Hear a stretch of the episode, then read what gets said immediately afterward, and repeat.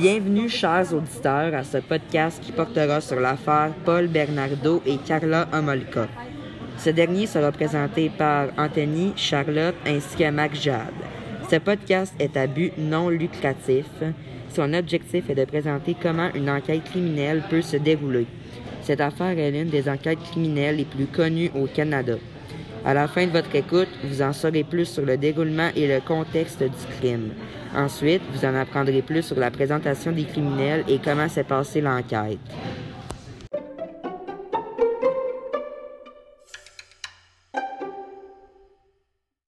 Pour commencer, nous allons vous présenter les deux criminels. En premier lieu, il y a Paul Bernardo. Celui-ci est de nationalité canadienne et est né le 27 août 1964 à Scarborough. Il a plusieurs surnoms, mais les plus utilisés sont The Schoolgirl Killer et le violeur de Scarborough. Ensuite, il y a Carla Molka, la complice du jeune homme, et est aussi de nationalité canadienne. Elle est née le 4 mai 1970 à Port Credit et son surnom est Barbier. Les deux tourtereaux vont se rencontrer en octobre 1987 dans un café, chacun accompagné d'un ami. Ils se marient en décembre 1990 et c'est à ce moment qu'ils vont commencer à se faire appeler Ken et Barbie. À partir du 4 mai 1987, Paul Bernardo a violé ou a tenté de violer 24 femmes âgées de 15 à 22 ans. Ces viols ou tentatives de viol sont survenus sur une période de 5 ans.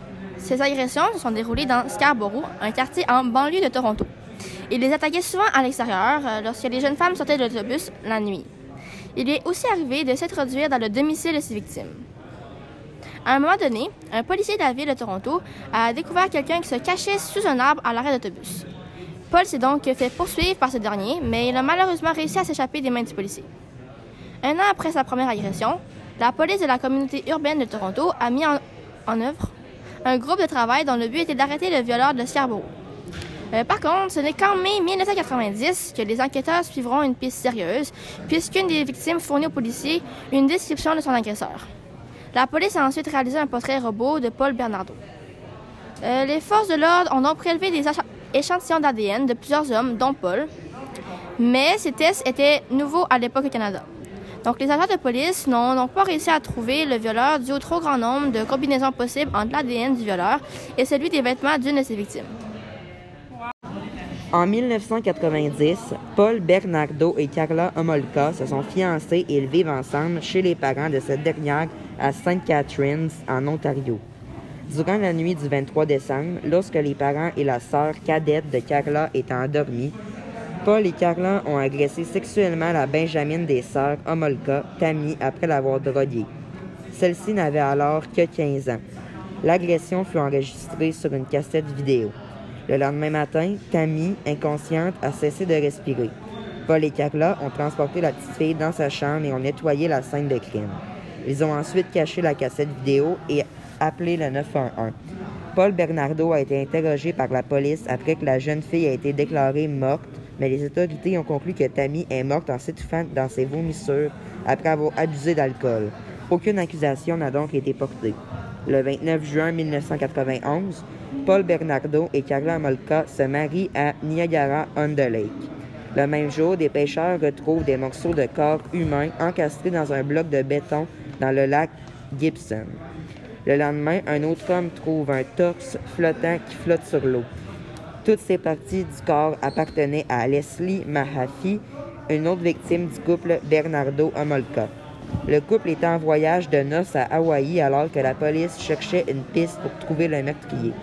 Environ un an plus tard, le FBI tresse un portrait psychologique du tueur qui l'identifie comme étant un prédateur sexuel qui va certainement tuer de nouveau. Le 30 avril 1992, à Burlington, le corps de Kristen French, 15 ans, est retrouvé dans un fossé le long d'une route. Son visage était tuméfié et ses cheveux étaient rasés. Cette adolescente venait de St. Catharines. Ses parents l'avaient déclaré disparu le 16 avril. Un témoin a témoigné qu'il avait vu une bagarre dans un stationnement proche de l'école de Kristen. Selon ce dernier, deux personnes l'avaient forcé à monter dans une voiture, une Chevrolet Camaro de couleur crème. Dans le stationnement, la police avait trouvé un morceau d'une carte de Scarborough et une mèche de cheveux bruns. Les agents avaient donc pensé que Bernardo pourrait être le coupable. Cependant, sa voiture était une Nissan de couleur or. Un peu plus tard, les médecins légistes ont constaté que les bleus présents sur le dos de Leslie ressemblaient grandement à ceux de Christian. La police a donc établi un lien entre ces deux meurtres pour la première fois. Une reconstitution de l'enlèvement de Christian est montrée à la télévision. Celle-ci avait grandement aidé les policiers. Un mois plus tard, le Centre de sciences judiciaires identifia l'ADN de Paul Bernardo comme étant celui du violeur de Scarborough. La police a donc mis Paul en surveillance et son téléphone sur écoute.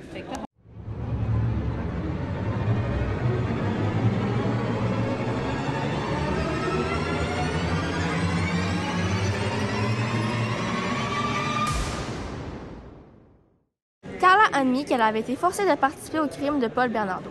Cependant, les enquêteurs avaient toutes les preuves que Carla et Paul étaient entièrement responsables de leurs actes.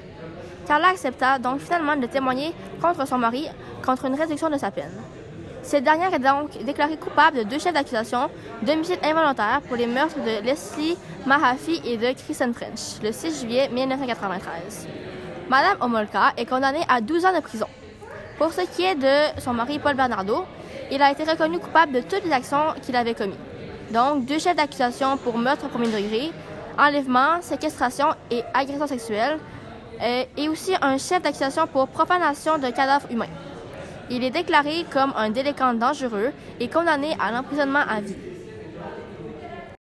Évidemment, les crimes commis par ce couple ont choqué les Canadiens, plus particulièrement la famille ainsi que les proches des victimes. Carla est sortie de prison en 2005. Elle s'est ensuite installée à Montréal, plus précisément à Valleyfield, où elle donna naissance à son premier enfant deux ans plus tard. Elle est partie vivre en Guadeloupe sous son nouveau prénom, Léa, euh, Léane Bordelais, accompagnée de son nouveau mari, Thierry, qui est le frère de l'avocate de Carla, et ses trois enfants. Lors de son passage en Guadeloupe, Carla va travailler comme enseignante dans une école primaire. En 2012, la famille Bordelais retourna vivre au Québec. En 2014, la- Carla et sa famille vont déménager à Châteauguay. Pour ce qui est de Paul, il demanda en 2018 sa semi-liberté et sa libération conditionnelle. Cependant, ces demandes ont été refusées par la Commission de libération conditionnelle du Canada après un débat de 30 minutes. Il va donc passer le restant de ses jours en prison pour tout ce qu'il a commis. Donc, c'est ce qui conclut ce podcast sur une grande enquête criminelle canadienne. Nous espérons que cela vous aura plu. Si vous avez des questions à ce sujet, n'hésitez surtout pas à nous écrire. Merci.